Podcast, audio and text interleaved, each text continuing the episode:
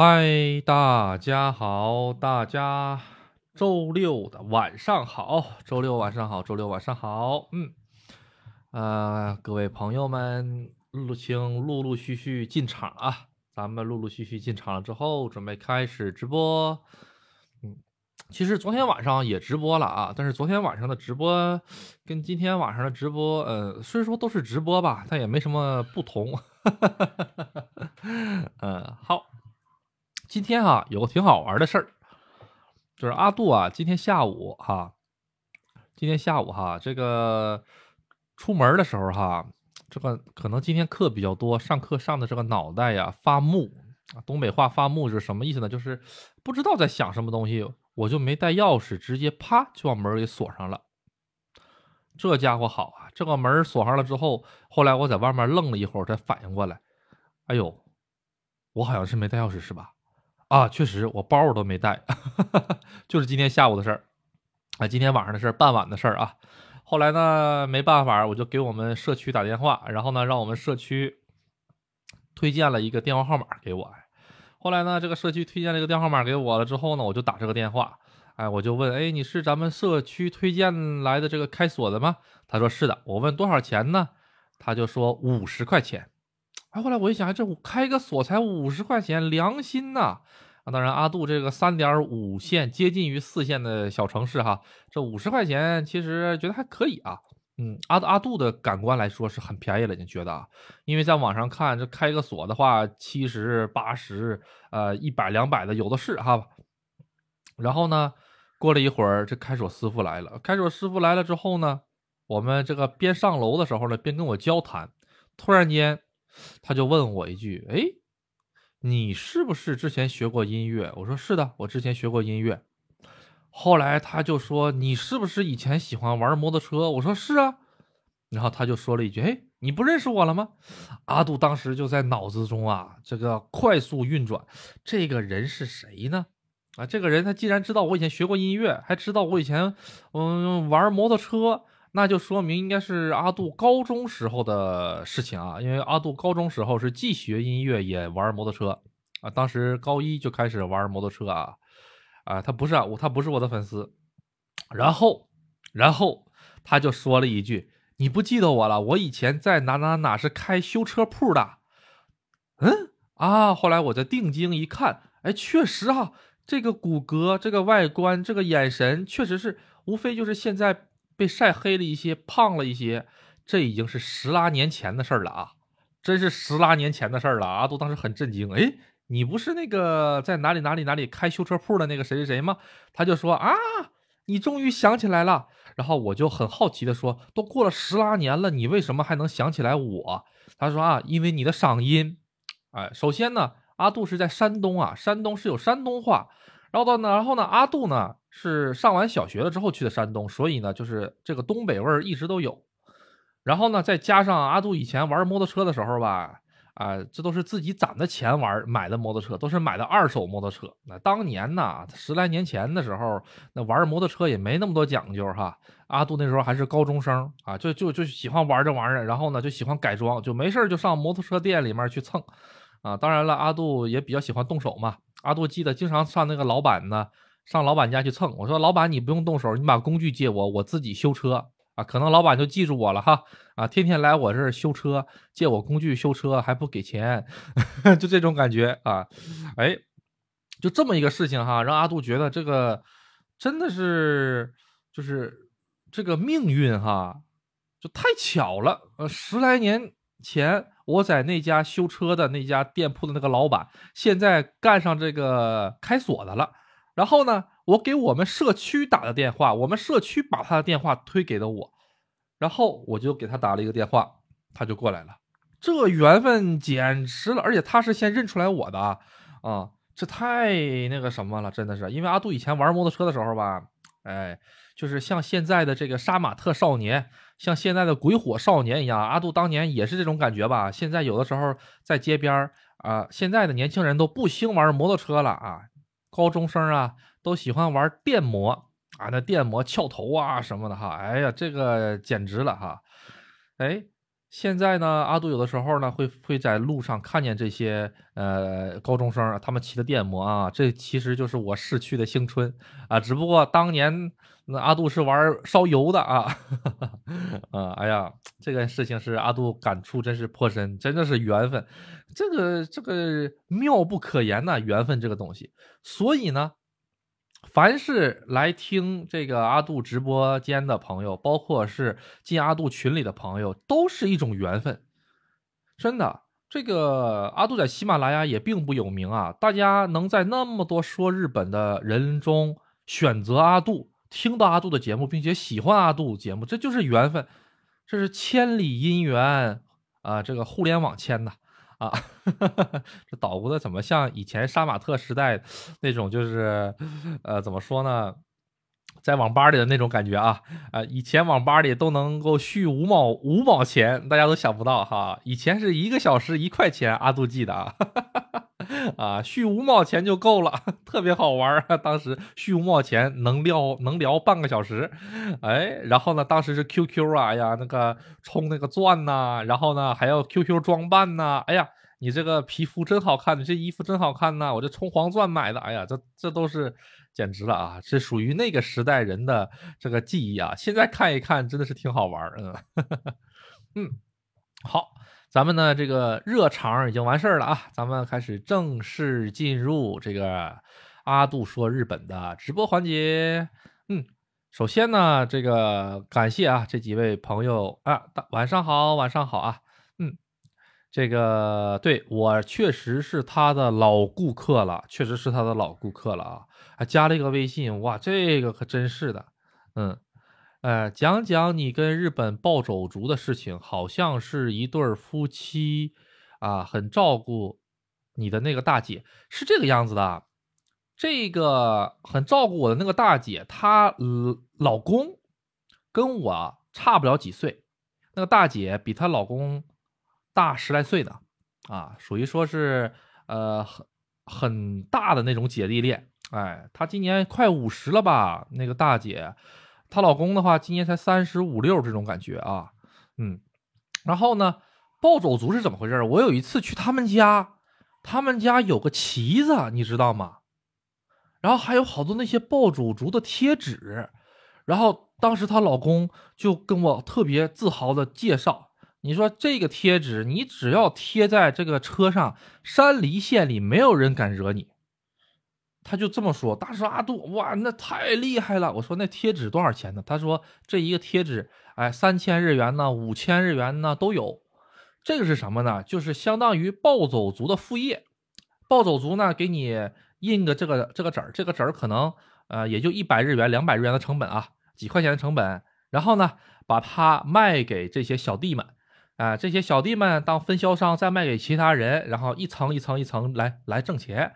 也就是说，你贴上这个东西，就相当于有暴走族罩着你，或者你认识这个暴走族相关的人，就没有人敢惹你，啊，就大概是个这么个事儿啊。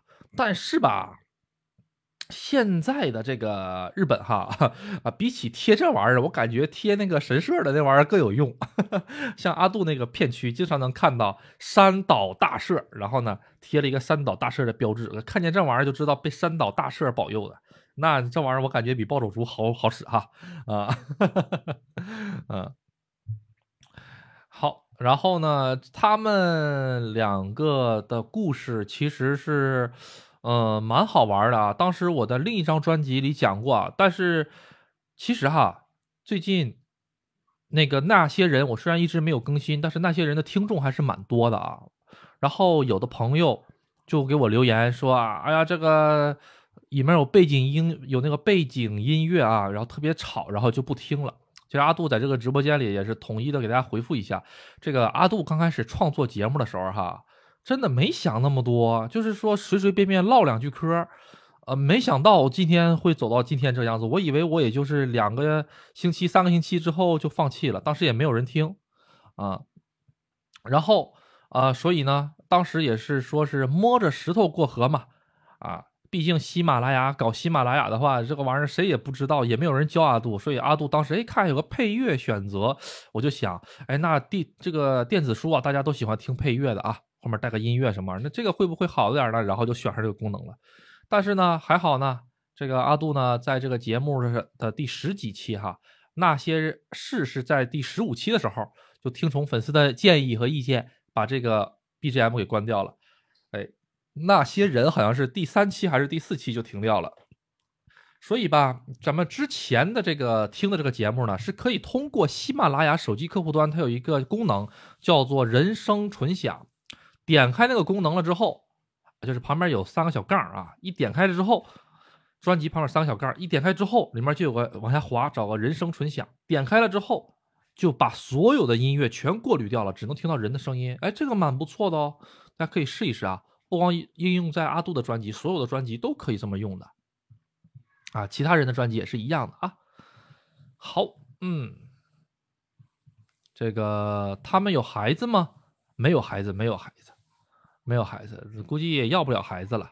那个女的都五快五十了，嗯，所有节目都听了，上下班路上听，谢谢谢谢谢谢，啊，谢谢。呃，然后还有一个挺好玩的事情嘛，跟大家分享一下，就是这个很多百分之。九十的朋友或者百分之八十的朋友评价阿杜节目的时候，呃，然后评价个三分、两两分或者是一分，阿杜就搞不明白，你既然那么讨厌阿杜的节目，你是怎么听完百分之九十的节目？阿杜的节目现在好说歹说也一百多个小时了，你就是放的话，你也得连续放个三天三夜，四将近四天四夜你才能放完。你听了这么多节目，你怎么还给阿杜评这么低？或者说是？阿阿杜在你心目中评分这么低，你怎么还能够坚持的听下来？这个真的阿杜就很不理解啊，很不理解，特别的厉害，嗯嗯，这个确实哈，嗯，好，这个各位有什么想问的吗？看看这是什么啊？嗯，可以领养啊。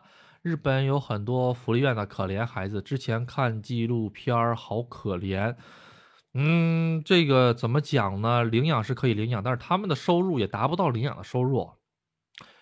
他们家，我跟你讲，这个男的，这个男的，他一年的收入也就两百多万日元，啊，这个女的也就两百多日多万日元，他们两个在一起的工资。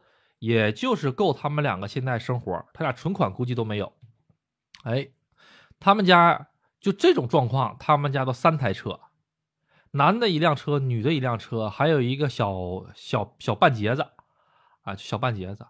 其实他这三辆车的这个这个税钱哈都没有阿杜一辆车贵，因为是轻型车啊，轻型车，轻型车的话税很便宜啊，十五年之内是八千八百日元啊。八星八剑啊，啊，嗯，阿杜说没有大家支持就没有阿杜的今天啊。其实啊，是阿杜的讲述陪伴了我们，也让我们从更多的视角了解了日本。谢谢谢谢，这个评价太高了啊啊！我的这个视角呢，是一个呃偏愤青的一个视角啊。我说日本好的地方很少。也就是说，医疗这方面吧，可能是比较好，因为阿杜亲身在日本住过院，享受过他这个医疗的好处。啊，阿杜这两天就是跟家人做这个例行体检，很贵的，一个人的话大概花了两千块左右。嗯，在日本的话，体检花不上这么多钱的。嗯，而且怎么讲呢？比如说到了一定年龄了之后。男性的话，我记得我们玉电厂市的男性是在，呃，多少多少岁？三十五岁之后就可以查胃癌和肠癌。查胃癌和肠癌，你知道多少钱吗？五百日元，三十块钱人民币，免费给你，也不是免费，三十块钱人民币，你就可以去查一个肠癌和胃癌。请问，三十万块三三十块钱人民币，你在大城市的医院，你挂个主任医师的号，你可能都不够。对不对？你还想查那玩意儿啊？而且呢，他他对这个不同年龄段的这个人呢，他都有不一样的。比如说是女性到了一定年龄，哎，这个查这个呃生殖这方面的，比如说是各个方面的一些这个部件啊，身就是查身体器官的一些这个这个怎么说？体检书就来了，说哎，你那个可以拿着这个去。去这个体检啊，然后呢，只要多少多少钱就可以了，而且还有的时候是免费的，所以这方面真的是很不错，嗯，很不错。有的时候咱们都都不会记着这个事儿啊。都不会记着，哎，我还要体检这个事儿。然后呢，过两天家里就来了个信，来了个信，哎，说，哎，今年的这个体检，哎，该体检什么东西了？哎，该是查这个肝儿啊，还是查这个，呃，比如说是胃呀什么的？因为有一些病啊，比如说是胃癌呀或者肠癌呀这一类的病哈，他在年轻的时候显不出来。阿杜在日本的时候哈，因为工作压力大，而且。每天吃饭吃的得吃四顿嘛啊！阿杜的好朋友啊不，阿杜的听友们都知道啊，阿杜得阿阿杜得吃四顿嘛哈。然后呢，就导致的有的时候嘛，就是喜欢这个拉肚子，而且这个拉肚子嘛，阿杜去这个大夫看了啊，去医院看了啊，去医院看了之后呢，人家大夫说这个就是神经性的神经性的肠炎，哎，就是因为你压力大。那我就问大夫，那我这怎么治啊？我这是不是得了这个什么肠癌，或者是有什么这个息肉啊，或者是长了什么东西啊？你这个能不能帮我做个检查之类的？我跟大夫就这么提的意见，你能不能做个肠镜啊之类看一看？大夫说你躺下，我摸一摸。这个大夫就开始摸我肚子了，哎，开始摸了一圈之后，他就说啊，你这没事儿，你这就是神经性的。啊，你要是想治好的话，你就换个工作，或者把工作辞了。他说你要想换了，你要是想这个治好，你就换个工作，哎，这个病就能治好了。嗯，啊，我就说那我要不要做一个什么看看？他说不用，你这个年龄还很年轻，三十五岁之后再来做就行了啊。因为三十五岁之前你得肠癌啊什么的，得胃癌的这个几率特别特别特别低啊，就是呃，也不能说是在你身上发生不了，只不过是在日本大夫的这种。眼光上来看的话，没有这个必要，哎，然后呢，阿杜就听他了。后来呢，他就给我尝试了几种方式来治疗。首先是拿西药来治疗，然后呢，缓解一下这个精神呐什么的。然后，呃，阿杜觉得没有什么效果。后来呢，他就给阿杜开了个八味地黄丸，说你去试试这个中药。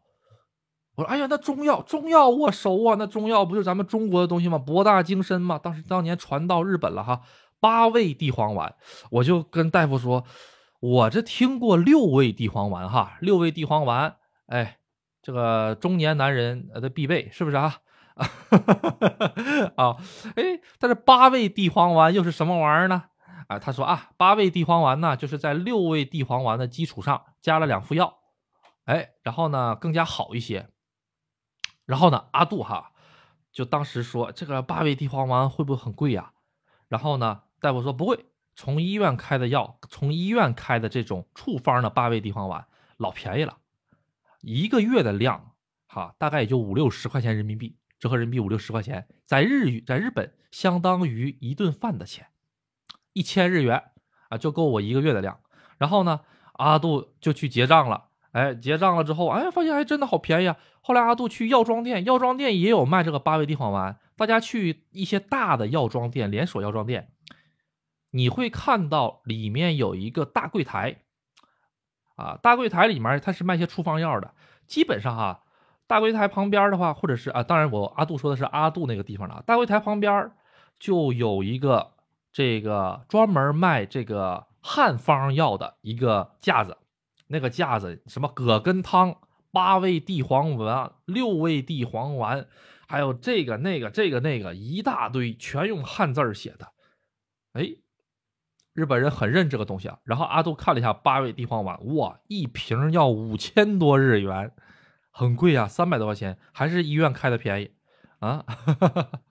哎，还是医院开的便宜，确实啊，哎，在日本的话看病很便宜，嗯，然后就吃一吃，吃一吃，哎，吃八味地黄丸的话，确实有一点点效果啊，就就是把这个身体哈，呃，稍微调整一下啊，整个的啊，哎，后来呢？呃，发现呢，吃一段时间之后，这个还是不行。就刚开始吃的那一个月啊，半个月好好一点，后面还是不行。哎，那没办法啊。后来阿杜回了国之后，马上就好了，马上就不拉肚子了。哎，这个东西真的是神经性肠炎，就是压力大的时候啊，这个肠胃啊就就不协调啊。就比如说是一到考试的时候就胃疼，然后呢就喜欢窜稀。哎，就这种就也有这样的朋友啊，啊，这个就是神经性肠炎嘛，啊，嗯，所以大家要调整一下自己的压力嘛，啊，大家不是我看科学家说嘛，这个肠道不是人类的第二个大脑嘛，是吧？肠道的神经元特别的多，嗯，好，嗯，这个多两位有多两位的快乐，嗯，留学。再留卡可以去体检吗？可以呀，可以呀，完全没问题的。嗯，体检套餐基本上是八千日元、九千日元到一万日元左右啊。各大医院都有体检套餐。对的，嗯，如果你是工作的话呢，每年日本的这个公司都会负担你一次的这个免费的这个呃体检，嗯。阿杜那个公司为什么说黑嘛？呃，之前那酒店为什么是黑嘛？哈，阿杜在那儿干那么多年，没有人问我，没有人问过我，哎，你去不去体检呢？什么的，没有人问问过我，还是阿杜主动问的这个店长，哎，咱们公司没体检吗？然后呢，店长才说有，你去体体检完了之后，你把单子拿回来给你报销。阿杜之前在奥特莱斯工作的时候，是会有公司主动问。哎，咱们到月份了啊，要体检了。哎，然后呢，你抽个日子去体检。哎，然后呢，直接报公司名就可以了，直接报公司名就能去体检啊，一分钱不用掏，因为是直接公司那边负担的，就是医院到时候会把这个呃请求的这个金额直接发到公司去的。哎，好，所以啊。啊，好多日本直播带货的都卖益生菌，益生菌这个东西怎么讲呢？什么大豆素啊，益生菌呐，我倒没见过日本人吃这玩意儿。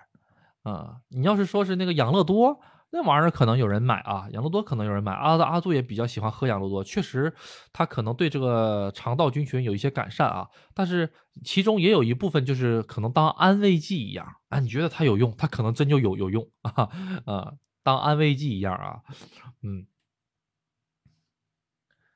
好，这个大豆酵酵素啊啊，不是纳豆酵素啊。或者是各种各样的这个奇奇怪怪的东西哈，呃，阿杜推荐上日本就不用买啊。什么东西可以买一点呢？日本它有那些维生素的那个集合体啊，什么 A B C D E F G 啊，一直到这个勾开啊勾圈凯 Q 的那个玩意儿哈啊，那个玩意儿可以买点吃吃，也不贵，也不贵那个玩意儿。阿杜不考虑直播带货吗？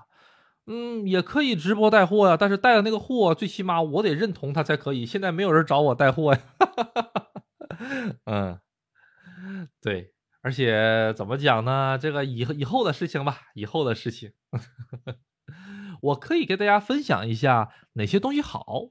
阿杜觉得哪些东西好，大家可以自己去买，或者到日本旅游的时候去买。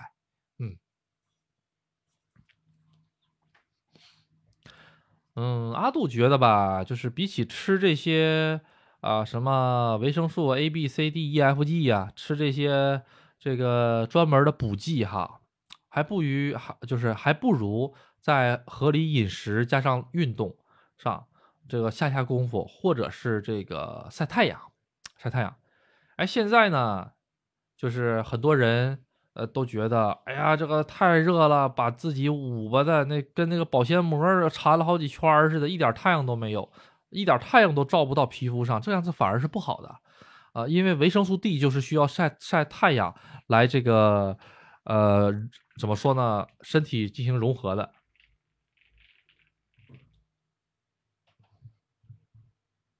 嗯，好，这个各位有什么想问的吗？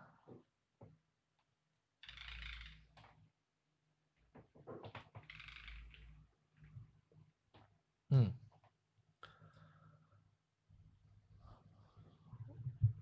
哈哈哈！哈啊，你现在去日本开几期直播，粉丝涨了就直接带货了。嗯，好吧，回去了之后，哎呀，还是先把这个怎么说呢？嗯，带货这个东西吧，呃，怎么讲呢？我还是希望能做出一些实打实的东西。啊，比起带货吧，还是最好是先把这些阿杜所熟悉的这些可以来日本的时候，给各位作为一个向导，或者是作为一个怎么说呢，参考的一个节目，多做几期。比如说哪些东西好玩，哪些东西不好玩，呃，哪些东西要避坑，这些东西多多做一做，主要是，嗯，好。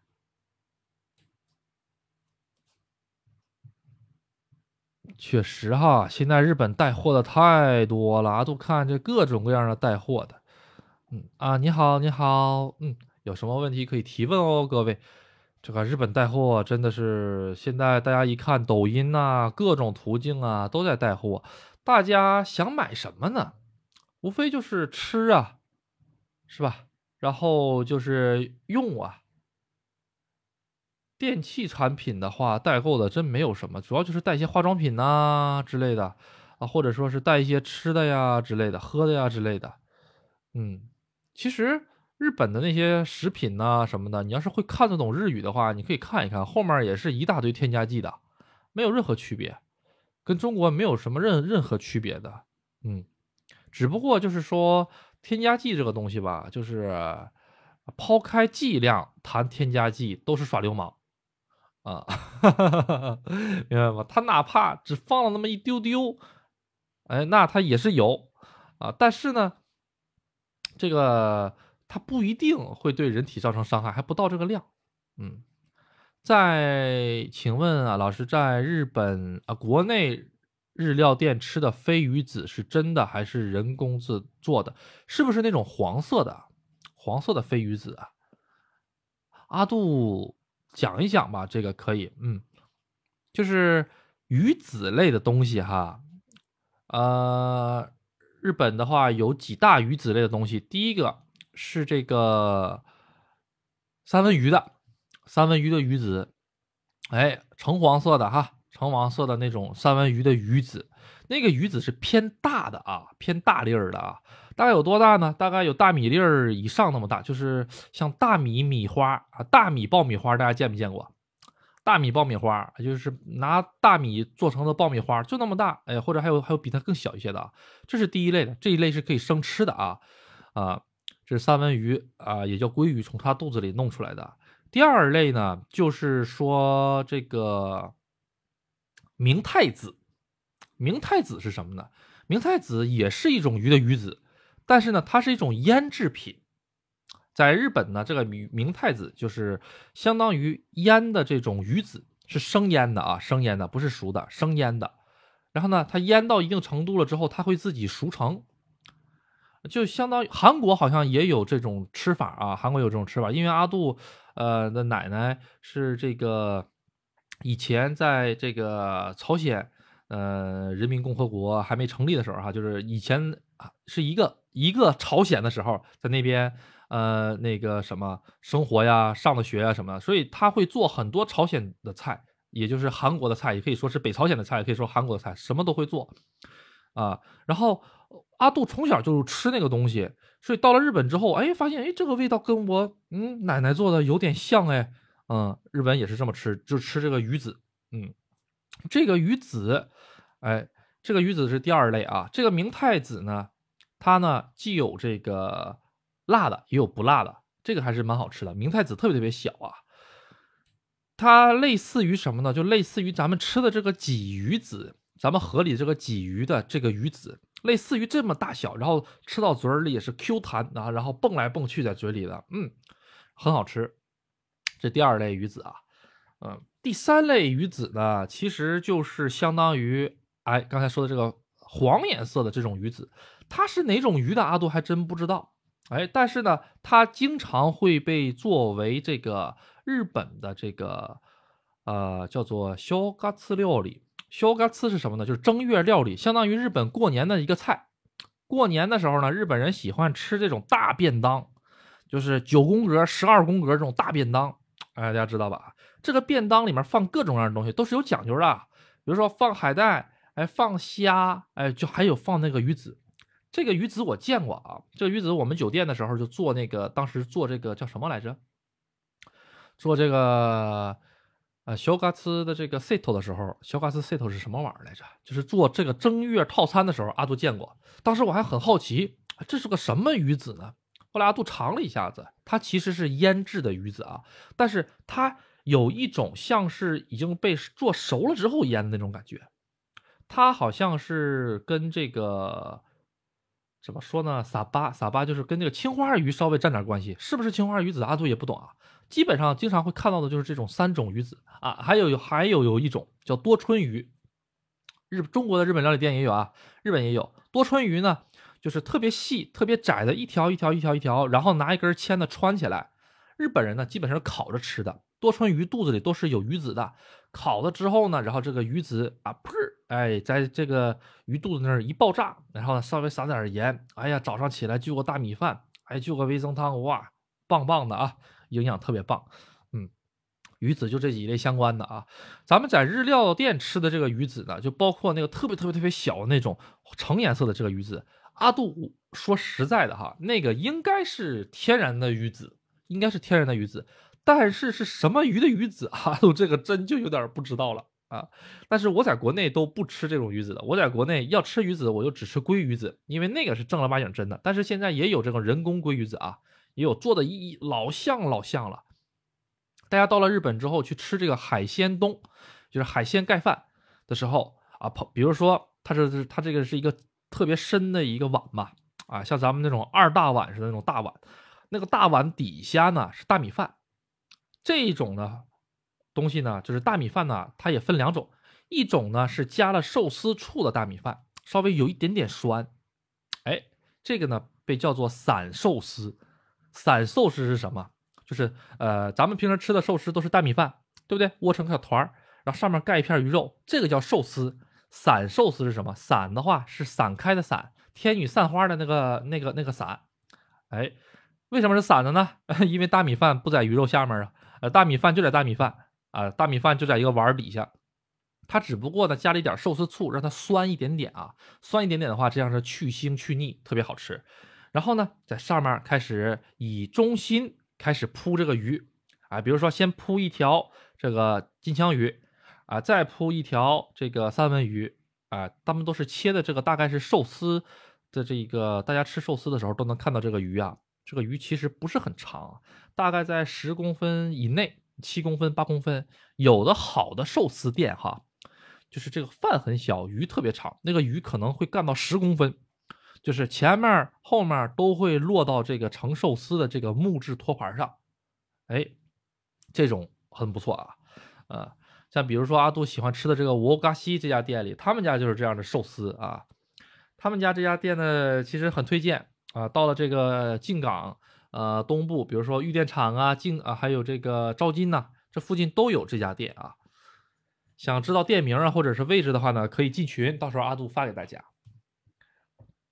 那咱们继续讲回这个海鲜这盖饭啊，海鲜盖饭呢，要么呢就是说普通的大米饭，哎，普通大米饭，普通大米饭呢，呃，然后呢也是铺上这些东西啊，围着围着一圈儿，哎，以这个大米饭的中心，哎，然后呢铺一圈儿，铺完了一圈之后，在中间最中间撒上一些这个鲑鱼子。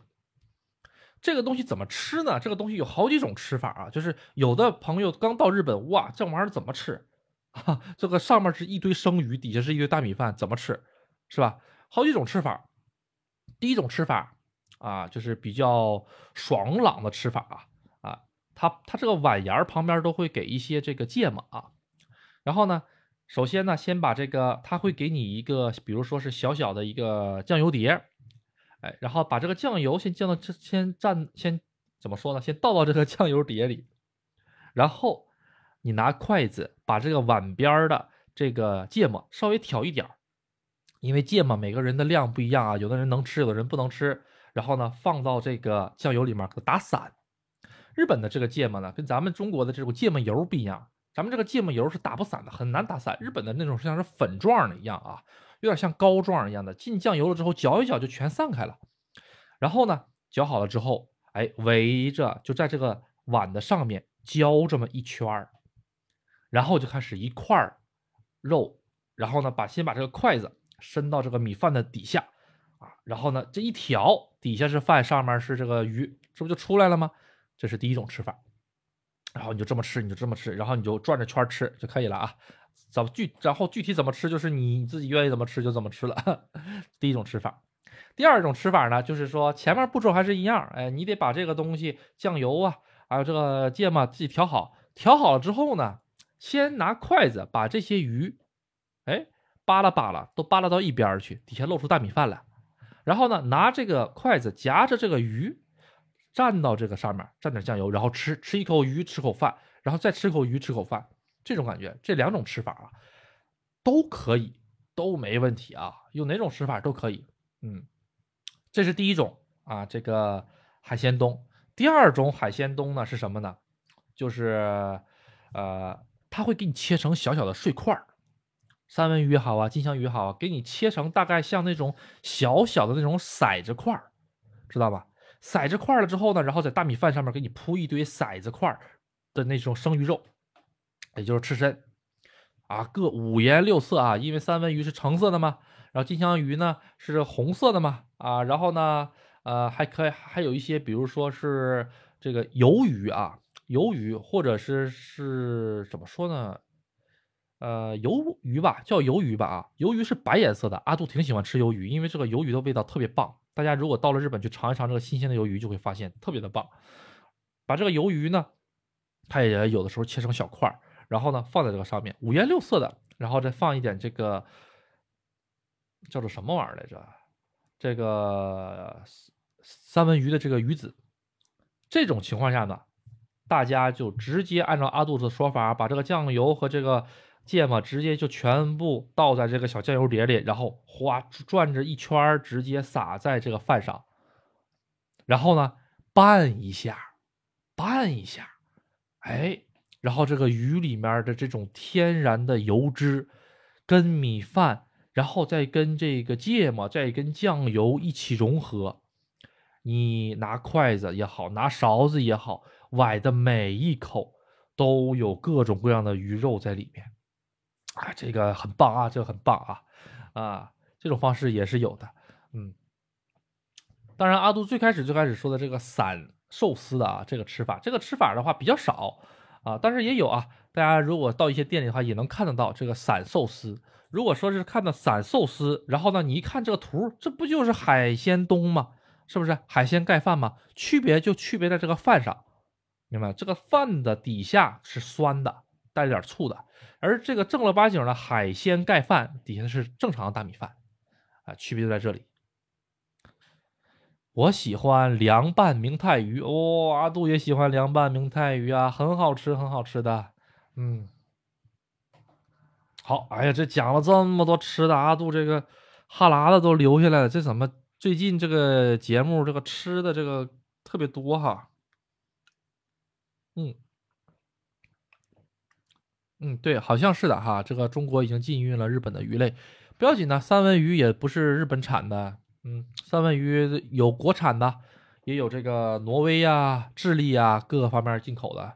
呃，日本的三文鱼也都是进口的。所以大家如果到了日本的话，可以尽情的吃三文鱼，因为日本不产三文鱼。啊，对，大家去日本玩可以尽情吃三文鱼啊，呃，没事儿了，日本不产三文鱼。然后，嗯，有一些这个，比如说大家到了日本的超市之后哈，会发现日本的一些这个超市里面，它有的时候卖这个金枪鱼底下会写，会写台湾产或者印度产。哎，有的还会写大西洋产，有的有的会写太平洋产，啊，这个都不一样的啊，所以大家可以看着买啊，嗯，就是金枪鱼这个鱼哈，近海是没有的，全都是远海的，啊，其实如果真的是排了的话，哈，那个水排了的话，哈，阿杜认为哈，过个半年一年，全世界都有了的话，哪儿的鱼就都吃不了了，嗯，对。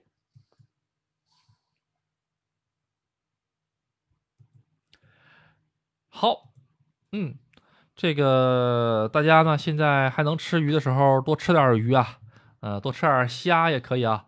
哎，日本的这个虾哈，这个也是很推荐的啊。各位有的时候去日本的时候，尤尤其是到哪儿了，尤其是去这个伊豆附近，给大家讲讲伊豆的美食吧啊。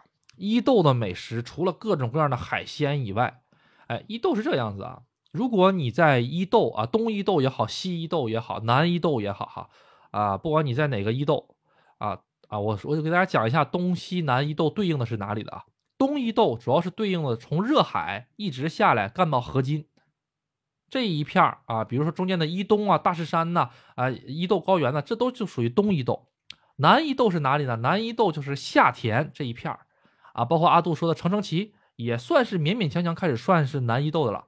然后一直到这个，嗯，哪里来着？到这个就是下田这一片儿，然后西伊豆就是夏天往上的这一片啊，也就是大家如果看地图的话，从昭金市往下的这一片，比如说是土肥金山啊，然后还有就是，呃，除了土肥金山还有哪里来着？啊，阿杜这现在今天脑子有点不好使，想不起来那个地名叫什么了。土肥金山就是整个西伊豆一个比较大的地方，它原来是个金矿。大家可以去那里看看啊啊，备不住，呃，什么时候哎，在那里面参观的时候，啪掉了一块石头，我一看哇，一个黄金呐，揣兜就赶紧跑。哈哈哈哈哈嗯，这个伊豆整体来讲哈，它最有名的东西就是煮的这个鲷鱼，金木鲷。金木鲷，哎，这个金木鲷是一个海鱼啊，鲷鱼啊，这个鲷鱼在日本是一个比较高级的鱼类，它既可以做寿司。啊，对，也可以做刺身，啊，它主要是做的做刺身比较多啊。它做刺身，然后呢，也可以煮，就像阿杜说那种煮的吃的啊。日本的这个煮呢，它主要是以甜口、甜咸口为主的。哎，这个很不错。一条鱼的话，大家如果去饭店的话，两千、三千、四千日元都有不等，看这个鱼的大小。嗯，然后如果大家去伊豆旅行，一定要吃一个这个金目鲷，这是第一个。金目雕的话，假如说大家真的是没空吃的话，有的地方哈，比如说是在高速公路的这个，呃，怎么讲呢？高速公路的这个休息站呢，或者说是在热海呀，热海的话估计就有卖金木雕的了啊。对，去买那些真空包装那些熟食的金木雕，里面已经是熟了的，真空包装的，拿回家了之后哈，把这个袋儿剪开。然后呢附个保鲜膜，上微波炉里转两圈，出来就能吃到了，跟店里的味道差不多。因为那个店里哈，其实也都差不多，也是用这个，也是用这种感觉的东西做的啊。日本的这个餐厅里面的这种，相当于是怎么说呢？啊，预制品已经占到了百分之六十到七十以上，真真正正这个餐厅自己做的东西很少，全部都是预制品。尤其是冷冻预制品特别多，什么东西自己做呢？沙拉啊沙拉的话，做用用那个预制品来做的话不合适啊。沙拉的话可以自己做，然后呢，还有一些饭类的可能会自己做，但是其他的，比如说是什么牛冬啊，啊啊，比如说是这个鱼那个鱼啊，还有大家有的时候住酒店的时候哈，比如说各位入住了酒店之后，酒店里面它有些菜单看那个菜单顶上写的啊，这个里面有大阪烧。不要吃啊！那大阪烧都是冷冻的，知道吗？我们 酒店就有那玩意儿，冷冻的，冻的梆梆的那玩意儿，你往那车上一砸，一砸一个坑，那玩意儿怎么办呢？先用微波炉转它个三分钟，啊，两面转三分钟，解冻了之后呢，放到平底锅上，然后煎个三十秒，然后呢，再把那些东西擦啦擦啦挤吧挤吧上去，那个那个美乃滋挤吧挤吧，然后最后撒点海海苔。端上去了，收你个六十块钱、七十块钱人民币，那味儿还不好吃。怎么说不是不好吃吧？你要是深夜实在没东西吃，确实也还行。嗯，所以不大推荐在酒店里点餐啊啊，就是酒店，尤其是深夜那些餐哈，都是冷冻预制品啊。说到冷冻预制品的话，那阿杜我肚子饿了怎么办呢？好啊，那简单呐，只要附近有便利店，你就等于有一座餐厅在身边。不管是七幺幺、呃全家，还是说是罗松，还是说是迷你岛，啊，就说啊，对，日本就这几个便利店吧，啊，这些便利店里面都有冷冻预制品，比如说冷冻的这个面条的，那个面条的连汤都是冷冻的，就是那个面条、肉、汤都是冷冻的，那玩意儿拿回去了之后，找个小碗放里面之后，直接拿微波炉转就能吃。然后呢，还有各式各样的熟食啊、肉啊什么的，都是冷冻的。在日本呢，只要你有个微波炉，你就不用开开火。所以说，大家可以去尝试一下啊。嗯，而且这个便利店里面卖的各种各样的东西也是很齐全的啊。呃，好，嗯，这个东西差不多了。我刚才我刚才讲到哪里跳到这儿来着了啊？那个伊豆的哈，伊豆第一个是这个。金木雕啊，主金木雕。这个金木雕普通的都是分两种形式来卖，第一种是全身鱼，有头有尾巴的；第二种就是鱼头。哎，阿杜经常喜欢吃那家日料店，哎，他呢就分这两种，一个是卖鱼头，一个是卖这个全身的。全身鱼个头就比较小，但是呢，这个鱼头就不一样了，这个鱼头是大型金木雕的这种鱼头。那一个鱼头基本上有多大呢？呃，成年人的一个拳头都不止，成年男性的一个拳头都不止，就那么大的一个鱼头。那个鱼头哈，它是煮的特别的酥脆啊，你拿这个筷子一扒拉，就全都能散架了，特别的入味儿啊。这种，而且它还带一些浓浓，就是特别像酱油色的那些汤汁。这个玩意儿怎么吃呢？哈？你点个这玩意儿很便宜，五百日元，这一个鱼头才五百日元。你要是想点一整条鱼的话，个头还挺小的，没有个两千三千日元下不来。你只要它的六分之一乃至七分之一的价格，你就能品尝到这个味道。然后怎么办呢？点个大米饭，哎，点个大米饭，哎，比如说我一个人去日本旅游，或者是我想，啊，我虽然是带着孩子或者两个人、三个人，我想去日本点餐的时候，但是点太多我又吃不了怎么办？就点这种餐。哎，反正都是一个锅里煮出来的嘛，啊，或者是从一个公司进的货，你怕什么味儿肯定都没问题的啊。日本的冷冻食品的味道是值得相信的，绝对不会踩雷啊，说不上好吃，但也不会难吃。嗯，然后哎，就这个，呃，点一个这个鱼头，然后呢可以泡饭，哎呦那个味儿，那个鱼眼睛，金木雕的鱼眼睛特别的大，大概有多大呢？就是大家。呃，知道乒乓球啊，乒乓球有点吓人了啊，乒乓球有点吓人，没有没有乒乓球那么大，怎么跟大家形容呢？就是相当于咱们这个食指卷曲一下子的那个大小，哎，也不小了啊，嗯呃，把这个东西拿出来之后，在嘴里一嗦了，哎呀，这个汤汁真是浓郁，划了一口大米饭，然后呢，你再点一个这个刺身套装。啊，就是说这个叫做 sashimi seto，点完了这个东西之后呢，然后这边就蘸点生鱼，哎，蘸点酱油，吃到嘴里，哇，这个味道，哎呀，这个简直是一个天上一个地下啊！当然都是仙界了啊，都已经是达到了仙界了，吃的真是爽，没得说。好，这说了这么半天，咱还是没说到这个伊豆的第二个好吃的东西是什么？伊豆第二个好吃的就是伊势龙虾。龙虾呀，阿杜，龙虾那玩意儿那么贵吗？那玩意儿我吃不起呀。那一条波士顿龙虾那干好几千呢。没有啊，波士顿是波士顿，伊势龙虾是伊势龙虾。伊势龙虾普通是个头都短的。阿杜以前讲过一期啊，伊势龙虾，呃，那是很久之前的一期，可能很多朋友都听完就忘了或者没听到啊。这个伊氏龙虾个头都偏小。一只龙虾也就一掌，成年人的一掌大概是十五公分左右，不到二十公分。我说的是就是头啊，不不算须子。你要算须子的话，那可能更长一些。就是头，从头到尾巴，它这个头可能就将近七八公分，尾巴可能只有个七八公分，啊，很短。这个伊氏龙虾呢，如基本上都是卖活的，活的多少钱呢？阿杜那时候去吃是一千日元一只。活的龙虾一千日元一只，一千日元现在是五十块钱一只，五十块钱你能吃到一只活的龙虾，而且还是两吃，就是两个吃法。怎么两个吃法呢？首先呢，先是这个刺身了啊，把它的尾巴刺身了，刺身完了之后呢，他先给你端上来。这个龙虾的头还是龙虾头，龙虾头还是活着呢。它那个眼睛还有那个嘴还在还还在吐泡泡，那个眼睛还在转着看着你。可是它的背后呢，它的背后已经被切成一块一块一块一块一块的。你拿筷子一夹，你就会发现它在那儿动，这个肉在那儿动。然后你夹完这个筷，你夹的这个肉放到这个酱油里面的时候，你就会看到这个肉遇到酱油之后，这个肉发生了刺激啊，它突然间收缩了，怎么着的？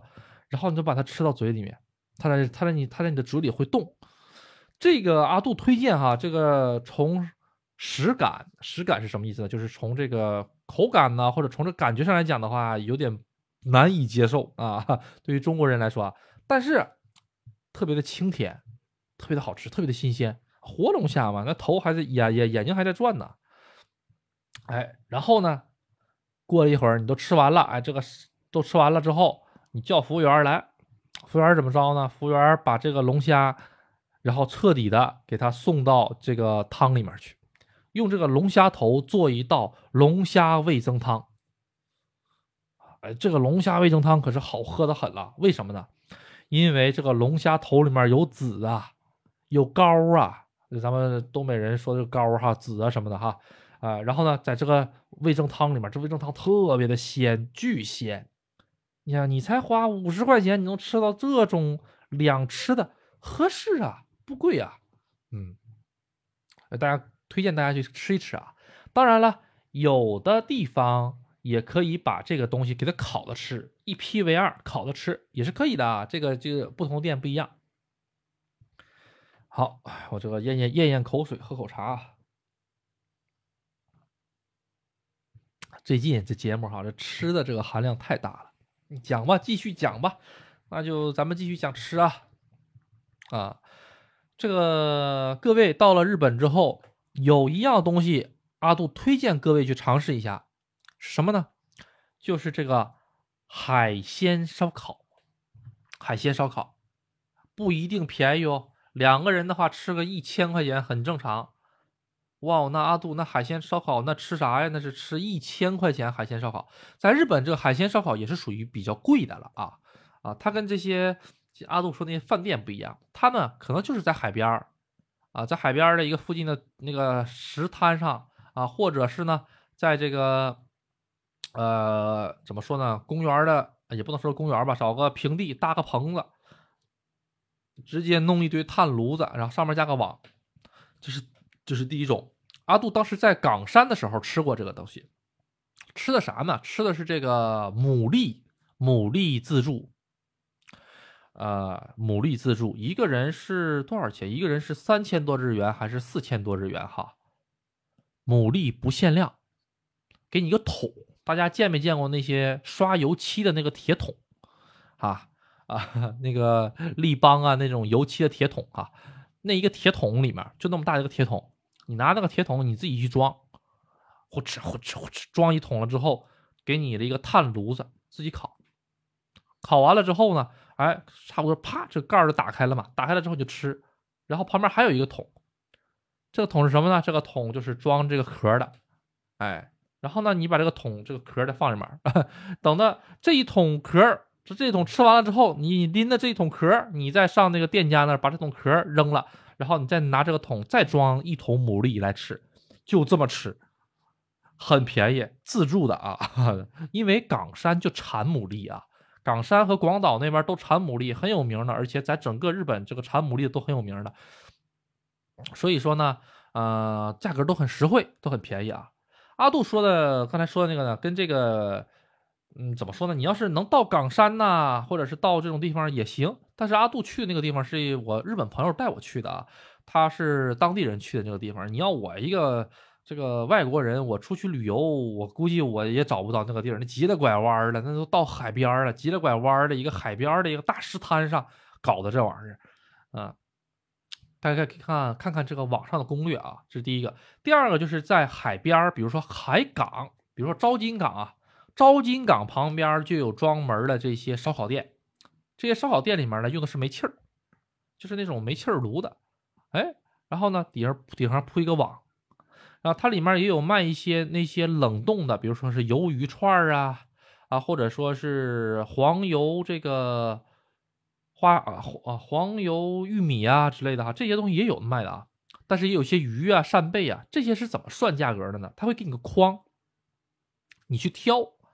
哎，你去挑，呃，海鲜所有的海鲜都摆在那边，拿个筐了之后呢，你就挑，挑完了之后一个一个放到这个筐里，然后转一圈了之后呢，到这个头上的这个呃结账那块结账，然后人家就会数啊，这个多少钱，这个多少钱，多少钱，数完了之后，嗯，好，你就在那两块结账，结完了账之后，你就带着你这个筐回到你的座位上，开这个小炉，然后就开始烧烤，这是一个吃法。这个吃法的话，两个人吃个一万日元、两万日元很正常啊，因为那个东西都很贵哦。比如说大牡蛎啊，因为呃我们那边不产牡蛎的啊，你这个牡蛎都是从冈山呐或者北海道那边运来的，那一个牡蛎的话五百日元、六百日元，你吃五个呃五牡蛎就两千五百日元了，所以还是蛮贵的啊。嗯。呃，怎么讲呢？这个方式呢，挺推荐给大家去哪里呢？比如说是去一些呃海产品的集散地，海产品的集散地啊，不，并不大推荐阿杜的这种，就是像是在这个招金的这种地方。招金港虽然产鱼哈，但是那家那个。比如说是海鲜烧烤那家店里面很多东西哈，它不是招金港产的，明白吗？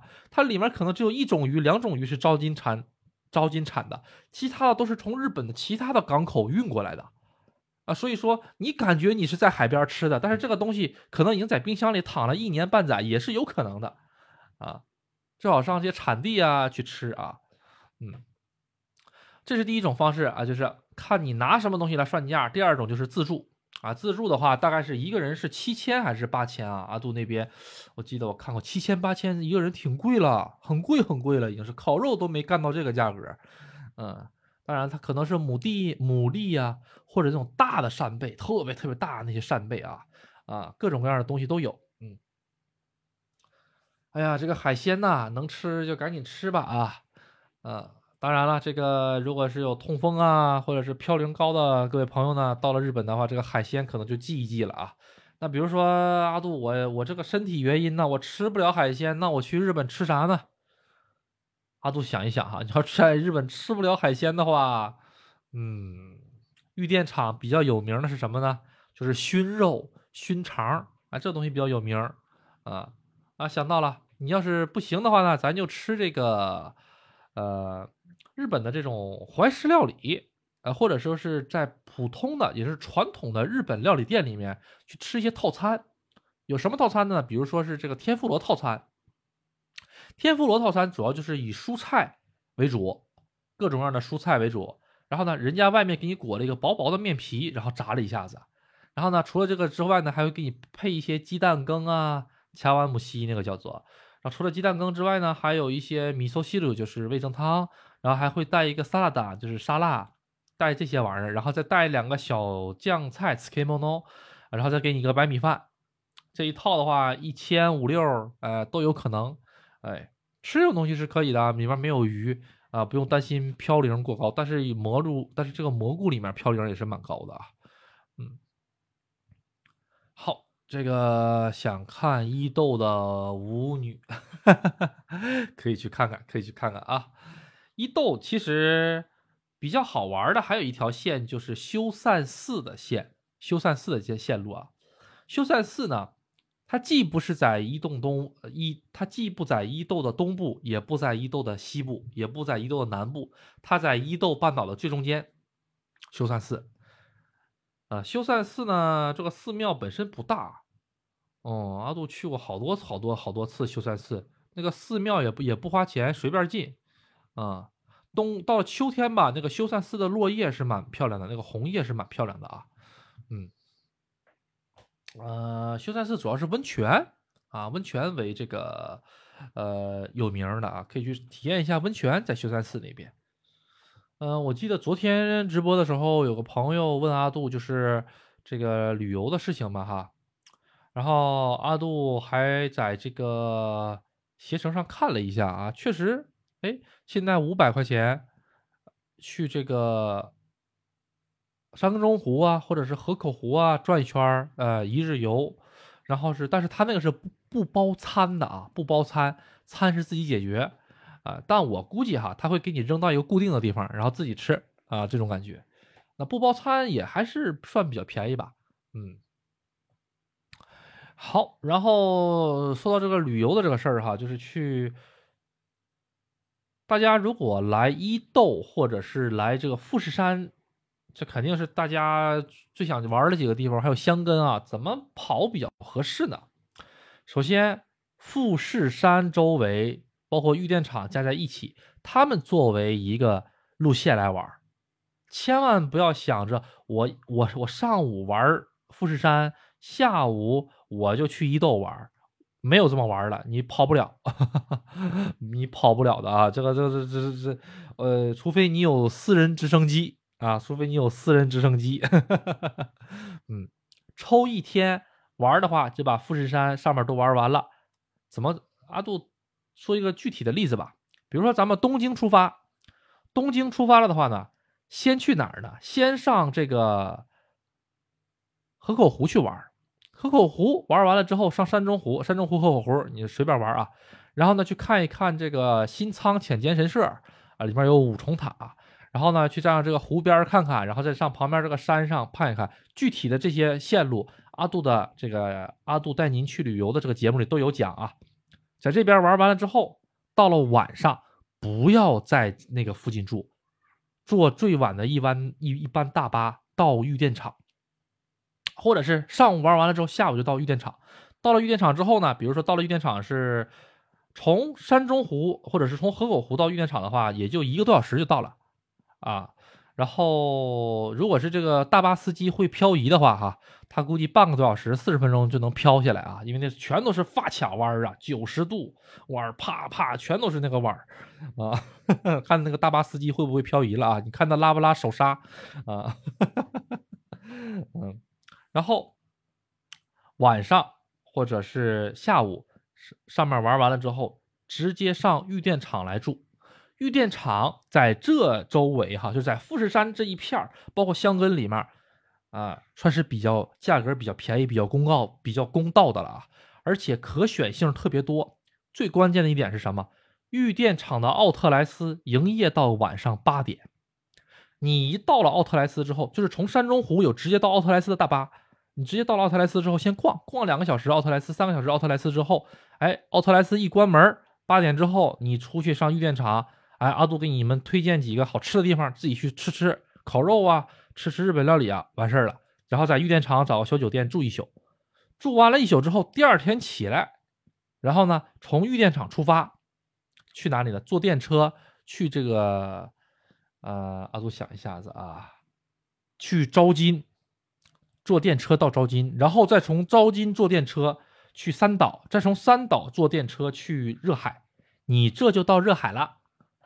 哎，当然了，如果说是想去这个伊豆玩的啊，不是伊豆，想去香根玩的话，那就直接从这个玉电场，从幺三八国道啊坐车到桃园台，坐坐这个高坐这个高速大巴啊，不是高速大巴，那个叫什么来着？那个叫做小小田园吉小田园吉大巴，小田园吉是个公司啊啊，它不光有电车，它还有这个大巴，他们是一个大公司的啊运输公司，直接坐那个大巴，从我们玉电厂就有大巴，直接就能坐上桃园台。桃园台是哪里呢？桃园台就是坐缆车去大永谷的这个地方。到了桃园台，你就会看到泸沽湖了，先跟上到泸沽湖了，然后你就可以直接从泸沽湖。啊，就是坐这个桃园台的索道，直接到大永谷。到了大永谷了之后，我跟你讲，千万不要停。到大永谷之后，直接干到底，坐到找云山啊，坐到找云山，坐到找云山之后，前面就是有这个登山列车就能下来了。登山列车一下来，它这个登山下来下来到哪儿了呢？到强罗了。哎，温泉故乡强罗。它也不只是温泉故乡，强罗呢，整体而言的话，是一个比较隐秘的地方啊，价格都很高啊，啊，日本人特别喜欢跟这些小五、小六啊、小七、小八啊去那个地方玩啊，比较比较比较隐秘的一个地方。然后你就可以从强罗下香根山了啊，然后呢，你就可以到这个汤，这个叫做汤本，汤本了，香根汤本了，你就从香根汤本坐电车，你可以到小田园，或者是你去热海。这是第二条线线路了，啊，然后你从热海的话呢，你就可以按照阿杜的最新的一期的节目来走，一直往下走，一直往下走，一直往下走，走到夏天，啊，这就是很不错的一个富士山和这个箱根的联动线路。大概要多久呢？大概的话哈，如果你是从东京到山梨县的话，是一一天吧，啊，然后当天晚上到玉电厂了，啊，第二天从玉电厂出发，直接去香根，在香根玩一玩，看看什么美术馆啊，各种各样的美美术馆呢。然后呢，再去强罗，在强罗住一晚上，或者是在香根住一晚上，正儿八经好的。为什么让上玉电厂住呢？玉电厂便宜啊，把钱省下来，咱把这个钱花在刀刃上啊，是不是？上这个强罗啊，强罗有好几个酒店是今年还是去年刚开业的，去试一试。在强罗玩完了之后，直接从强罗，呃，你要是说是，呃，怎么讲呢？在强罗就是一天吧。你要是再想在这个香根还想待一天的话，就直接从强罗再回来，就再再坐这个索道回来啊，再再坐索道回到这个桃源台，从桃源台坐这个登山大巴，直接到哪里呢？到这个，呃，那个地方叫什么玩意儿来着？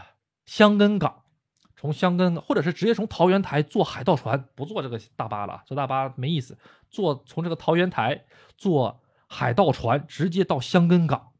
然后从香根港去看看香根神社啊之类的，然后呢玩完了那一片之后，你再坐船回来，然后再坐索道过去，这些东西全部都是可以通过这个周游券解决的。周游券的话，它有三天两天之分的，你就去买这个周游券的话，做这些玩意儿都不要钱，三天之内免费做，整个香根周游券这些玩意儿都随便做，哎，然后你然后你就回去了嘛，然后这个大概的话一天或者是两天在香根。然后在香根，这已经是第三天了吧？完事儿了。然后你再从香根到这个香根汤本，你就属于是下香根山了。下了香根山之后，从那边坐车到热海，这是第四天。第四天的晚上，你就在热海看烟、看烟、看烟花大会。哎，然后第五天一早起来了之后，你就去玩阿杜说的大石山。然后呢，啊，玩完大石山了之后呢，晚上上夏天去住啊。然后呢，这就是第五天晚上结束了。然后第六天呢？你在原路返回，啪，然后你就可以直接从夏田坐这个电车坐回东京的，或者是你从这个夏天，它好像它好像有快速列车，快速列车好像是一个一个半小时吧。阿杜这有点忘了啊。从小田园是有快速列车的，或者从香根汤本是有快速列车回东京的，一个半小时就能回去。嗯，就第六天你就回东京了啊。到了东京之后，在东京逛一逛，第七天。回国，哎，这个就是一个东部啊，香根呐，或者是富士山的一个完整的一个游玩吧，啊，周中间呢划出来一天或者两天呢，嗯，多出来一天两天的话呢，会在某些地方，比如说我就想多玩玩香根呢，那就多花一天在香根玩一玩，反正那个周游券的话，它有三天嘛，啊，三天之内随便做，嗯，对，或者说是你要是想在。山中湖住一宿，或者说河口湖住一晚上也可以。嗯，七天左右的旅行或者八天左右的旅行的话，阿杜这个路线应该算是比较精辟的一个路线吧？啊，就是就因为这所有所有地方阿杜全都去过，呃，阿杜觉得比较好。嗯，如果你还有时间的话，你还可以上修善寺转一圈。但是修善寺的这个路线就跟阿杜刚才说的这个路线呢，它是稍微有一些冲突了。为什么说有冲突呢？因为这个修善寺。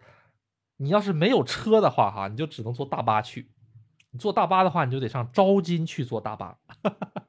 这个呢，整体上会花费你一天的时间，哎，多一天的时间。对，哎呀，这个玩意儿，这个旅游的吧，这个大家如果感兴趣的话呢，呃，或者说是在很多的这个呃行程上呢不懂的，或者是不知道该怎么走的话呢，可以问问阿杜啊。这个富士山、香根。还有就是这个整个的这个，呃，伊豆这一片儿啊，阿杜特别熟。然后，假如说，哎，阿杜，我要是有十天、十五天的旅程怎么办？那感情好啊！你要是有十天吧，啊，就说十，就是咱拿十五天来说吧。你要是十五天的话，阿杜再给你推荐两个景点。第一个江之岛，第二个镰仓。哎，灌篮高手那个地儿嘛，啊。你要是不打个卡的话，就感觉你没去过日本，是不是？啊，啊，那个地方阿杜推荐早点去，为什么呢？早点去，没有人。哎，你就是什么时候去呢？酒店就就定那附近，找个酒店，找个民宿，在那定那附近。早上呢，大概是七点或者八点钟过去。哎，天还不热，然后呢还没有人给你给你给你抢拍照的地方。啊，你要到下午那人老多了，哇，那个那个路口都成那个什么了，啊，那个路口都成那个观光地了，真的是。嗯，然后江之岛的话，大概能玩个一天到两天左右啊，然后镰仓的话，大概也就玩个一天吧，这就是三天出来了哈，啊，可以在江之岛附近过一晚上夜啊，还有个江之岛水族馆可以去看一看，有小朋友的哈。啊，这就三天四天了。然后在东京呢，东京的话，那些东京的什么天空树啊，啊，什么吉原呐，啊，不是不是吉原啊，不是吉原啊，啊 啊，各位想去吉原也可以啊，嗯，啊，东京里面那些东西啊，看一看嘛，什么的，嗯，都可以。呃，怎么说呢？如果是在大城市之间的移动，呃，不包车是完全够的，嗯。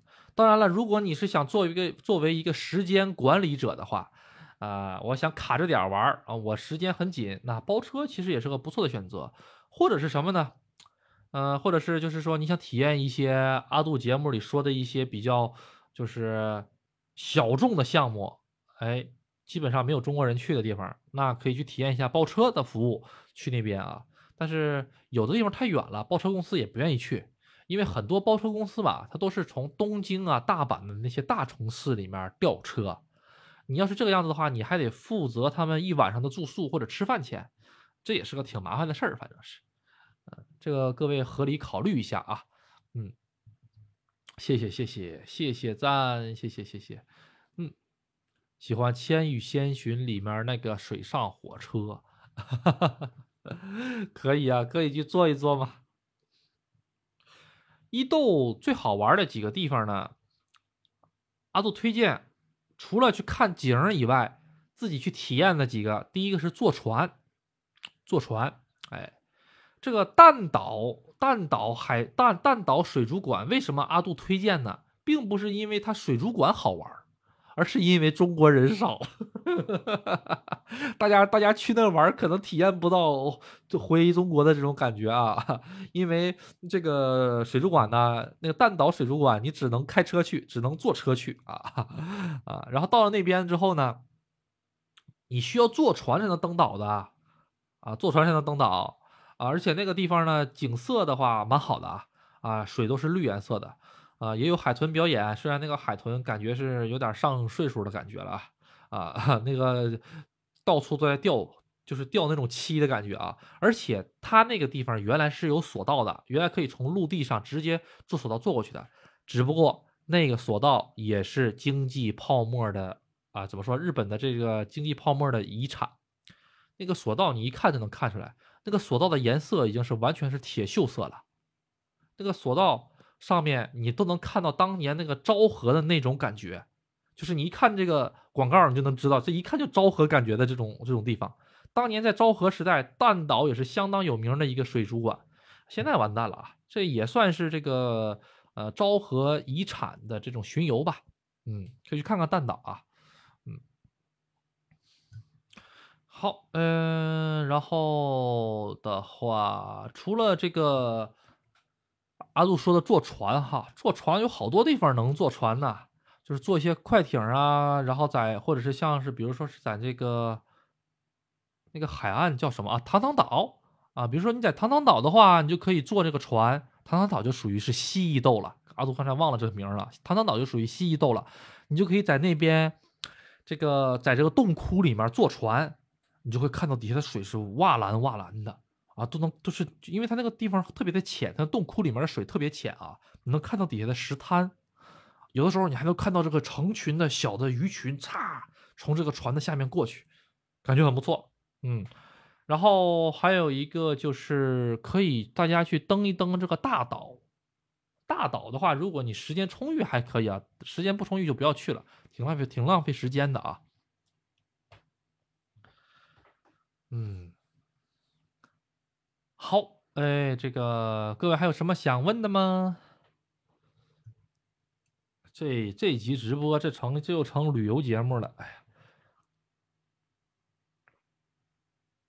也是这个最近呢，这个各位朋友，咱们群里好多人在旅游呢，讲讲这个旅游的节目也好也好。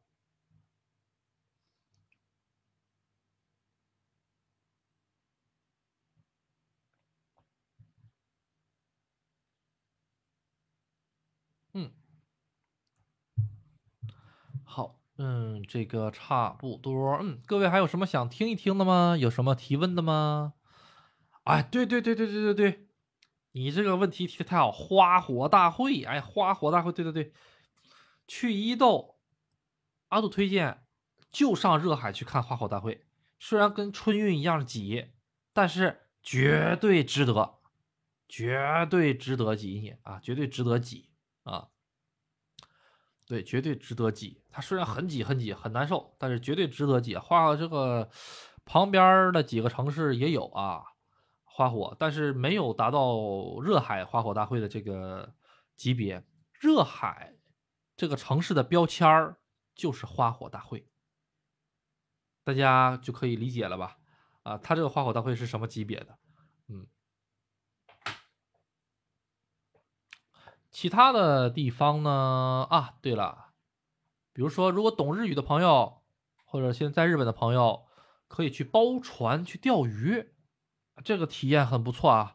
啊，阿杜以前讲过啊，包船钓鱼在伊豆也有很多很多这种地方可以包船钓鱼的啊。它有个网站，里面有各种各样的船啊，每个船的地址啊，它的港口啊，它什么时候去啊，价格也都有啊，大家可以去看一看。